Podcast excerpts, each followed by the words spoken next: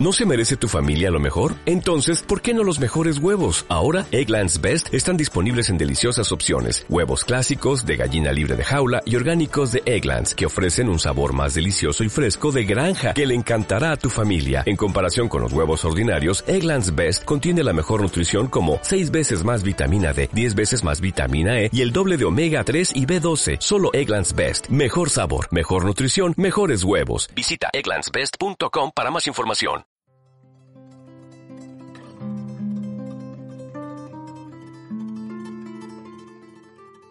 En ocasiones, la glosa del villancico mantenía el tono pastoril del estribillo.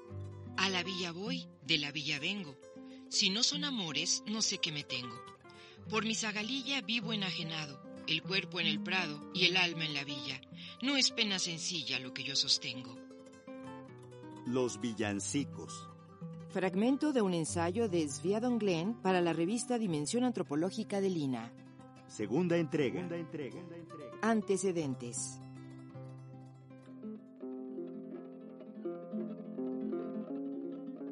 La palabra villa significa casa de campo en latín. En el castellano medieval, el habitante del campo se llamaba villano y el villancico era el cantar de los villanos, es decir, la lírica tradicional que se seguiría cantando hasta bien entrado el siglo XVII. Pero no solo los villanos cantaban esta poesía, todo lo contrario. Entre los siglos XV y XVII, las canciones populares interesaron a mujeres y hombres, pobres y ricos, campesinos y cortesanos. Muchas canciones tradicionales sobreviven hoy gracias al interés que suscitaron en autores como el Marqués de Santillana, quien lo cita en su poema Por una gentil floresta.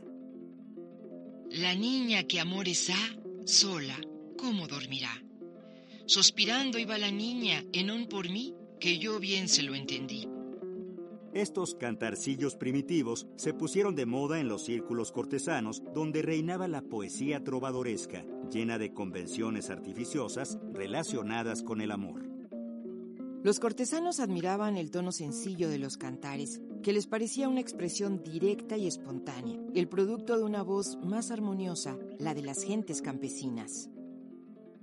El concepto de la inocencia de los habitantes del campo les venía del humanismo renacentista y resucitaba la antítesis clásica en la que la belleza natural se oponía a la sociedad romana corrupta.